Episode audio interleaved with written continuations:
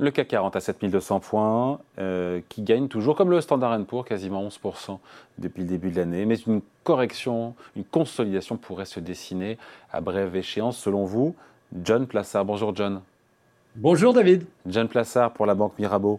Euh, j'ai envie de vous dire, la consolidation elle a déjà eu lieu entre 7600 points et 7200 points euh, sur le, CAC 40. On a déjà vu quand même un, petit, un tout petit morceau. on pourrait aller vers encore des plus bas, comme l'an dernier?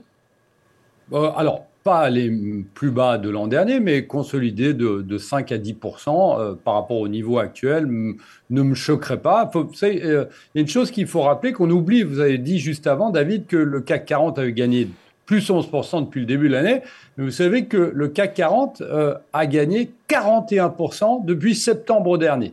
Donc on voit qu'il y a une progression malgré comme vous le dites, la légère consolidation, euh, on a quand même gagné 41% depuis l'année passée, ce qui est plus que le Nasdaq, puisque le Nasdaq, si vous prenez depuis décembre où on avait touché les plus bas de l'année passée, eh bien le Nasdaq a gagné 30%, 26% depuis le début de l'année. Donc on est quand même dans une situation où tout le monde se focalise sur le 1er janvier, mais ce qu'il faut regarder, c'est un ou deux mois avant, et on voit qu'on a eu une progression continue pour diverses raisons dont on peut parler si vous voulez, mais on voit qu'on a eu euh, une progression absolument folle, et euh, on l'a remarqué hier soir, le S&P 500 est rentré dans ce qu'on appelle un bull market, c'est-à-dire que l'indice américain a progressé de plus de 20% depuis ses plus bas de euh, septembre de l'année passée. Donc on est quand même dans un, dans un marché, qu'on le veuille ou non, et euh, pour plusieurs raisons, comme je disais, mais qui est assez euphorique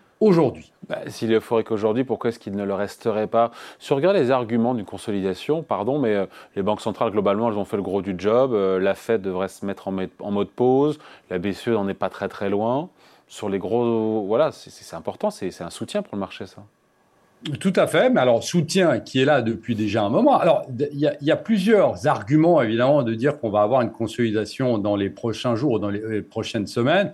Déjà, c'est de regarder les indicateurs contrariants. Vous avez un indicateur contrariant qui est assez efficace lorsqu'il est dans les extrêmes, qui s'appelle le bull bear ratio, c'est-à-dire c'est les euh, personnes qui sont interrogées aux États-Unis, les chefs d'entreprise qui déterminent s'ils sont positifs sur l'économie ou négatifs, et on voit qu'on est à un plus haut, donc ils sont au plus positif depuis novembre 2021. Et donc, comme je disais, c'est un indicateur contrariant parce que plus les gens sont positifs, plus il y a de chances qu'on aille dans l'autre sens. Et inversement, s'ils étaient négatifs, il y a plus de chances que ça monte. On voit, on l'a dit avant, qu'on a une progression effrénée des indices depuis l'année passée, septembre ou novembre selon l'indice.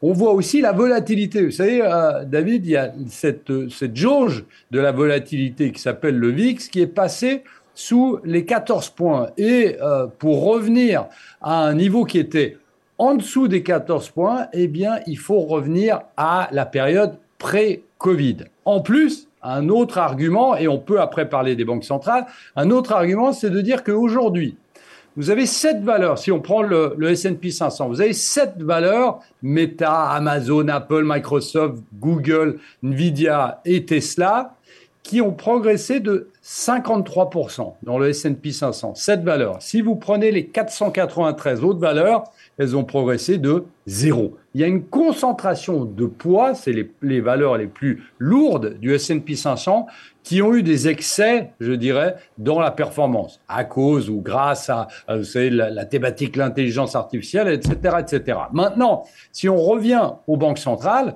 n'oubliez pas une chose, David, et ça a été le cas l'année passée, on l'espère pas pour cette année, mais on a chaque année eu des erreurs de politique monétaire flagrantes. Et ici, on a la réunion de la Réserve fédérale américaine et de la Banque centrale américaine, euh, européenne, pardon, la semaine prochaine. Et on est, personne ne peut aujourd'hui parier que nous ne sommes pas euh, proches eh d'une erreur, que ce soit de la, de la part de Christine Lagarde ou de Jérôme Powell, puisqu'on sait que la lecture du cycle de l'inflation est extrêmement compliquée et qu'elle a déjà été mal anticipée l'année passée, évidemment. L'erreur de politique monétaire consisterait à en faire trop de la part des banques centrales, on est d'accord hein Alors, ou pas assez Imaginez que euh, on se dise, euh, bah, vous savez, il y a un exemple très concret, David, pour répondre à votre question, c'est que on a la Banque centrale du Canada euh, qui cette semaine a remonté ses taux alors qu'elle avait fait une pause lors des des deux précédentes réunions. Et pourquoi? Parce que au début, elle tablait sur le fait que à un moment donné, ils étaient en pause et ils allaient baisser les taux, et ils ont vu que l'inflation était quelque chose qui était euh, pas facile à maîtriser et que la guerre contre l'inflation n'était euh, pas du tout euh, gagnée. Donc en fait, ce qu'ils auraient dû faire, c'est continuer à monter au lieu de faire une pause et après monter. Et donc ici, on est dans une situation où, par exemple, pour la Banque centrale européenne, si Christine Lagarde devait seulement monter les taux de 25 points de base ou même de 50 points de base, eh bien, le, la guerre, comme je disais, contre l'inflation ne serait en tout cas pas terminé puisqu'on va voir que ça ne va pas assez avoir d'effet sur l'inflation. Et donc on est dans une situation où d'un côté, il faut pas en faire trop, mais de l'autre côté, il ne faut pas ne pas en faire parce qu'on ne s'attaque pas euh, au seul mandat de la Banque Centrale Européenne qui est la stabilité des prix. Vous n'êtes pas le seul à penser qu'une consolidation à court terme est possible. Je crois que c'est Morgan Stanley qui a sorti cette semaine, à la fois sur les États-Unis et sur l'Europe, une possible baisse de 10% des marchés cet été. Oui, tout à fait. Euh, les arguments, euh, il, y en a, il y en a trois. Un, c'est la détérioration de la liquidité globale. Hein. on a vu notamment avec le problème des, banques et des banques régionales. Après, on a, des, selon eux, des, des, revenus qui ralentissent et des marges sous pression. Vous savez, la fameuse euh, fixation des prix, le pouvoir de fixation des prix, le pricing power.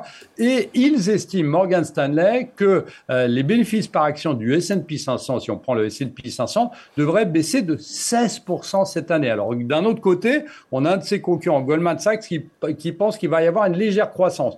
Donc, on est dans une situation où eux prévoient, comme vous l'avez dit, un S&P 500 qui baisserait depuis les niveaux qu'on a ici à 3900 points d'ici la fin de l'année. Donc on est dans une situation, je ne suis pas en train de dire qu'ils ont raison, je suis juste en train de dire qu'on est dans une euh, situation où l'euphorie euh, dont ont bénéficié ces grandes banques euh, eh bien, est peut-être un peu passée et on est en train de voir des révisions à la baisse ce qu'on attendait depuis un moment, hein, puisqu'on avait cette euphorie dans la, aussi dans la publication des résultats des entreprises. Et on voit que Morgan Stanley est un des premiers à bah, retourner sa veste ici. Alors, le but aujourd'hui pour moi, c'est pas de dire qu'on va s'effondrer ou qu'on va baisser de 20% d'ici la fin de l'année. Je n'y crois pas du tout. Je pense que les marchés vont terminer l'année, et on avait parlé en début d'année, euh, David, vont terminer l'année euh, sur ces niveaux légèrement plus hauts, mais qu'on va avoir une consolidation à court terme. Voilà, après, ce qu'il faut, les arguments, on les entend, il faut un déclencheur, John. Qu'est-ce qui peut jouer le rôle de déclencheur? Tout à fait. Alors, le déclencheur, euh, alors le, le, usual suspect, je dirais, eh bien, c'est les banques centrales c'est la semaine prochaine. La semaine prochaine, on va avoir euh, bah, déjà un, le mardi, euh, on va avoir les chiffres de l'inflation aux États-Unis. Alors s'ils sont plus élevés, on va avoir des anticipations et puis il faudra que la Fed colle avec ces anticipations. Et s'ils sont plus bas aussi. Et puis on euh, est vraiment dans, un, dans une situation où je pense que si Christine Lagarde la semaine prochaine nous dit qu'elle va monter de 25 points de base ou de 50 points de base, enfin dans ces mots hein, évidemment, et qu'après elle va faire une pause, je pense que ça va être très mal interprété par le marché qui pensera qu'il n'y a pas assez de travail qui a été fait pour faire baisser cette inflation qui a un impact négatif sur l'économie. Allez, merci beaucoup. Point de vue signé John Plassard pour la Banque Mirabeau. Merci John, salut. Merci David.